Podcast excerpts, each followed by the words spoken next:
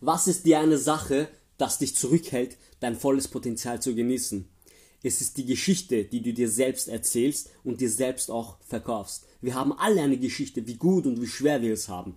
Jeder erzählt es sich selbst und anderen, warum sie kein Sixpack haben, wieso sie nicht dort leben, wo sie leben wollen, nicht die Gesundheit haben, wieso sie nicht rechtzeitig aufwachen und umso öfter sie die Geschichte wiedergeben, desto schwieriger wird es für sie, wieder zu glauben, dass sie in Fülle, glücklich und erfolgreich und gesund leben können. Sie erschweren sich selbst damit die Chance auf ein großartiges Leben und bemerken gar nicht, dass sie selbst die Autorin sind, den Stift in der Hand haben und jederzeit eine Wendung herbeirufen können in ihrer Geschichte.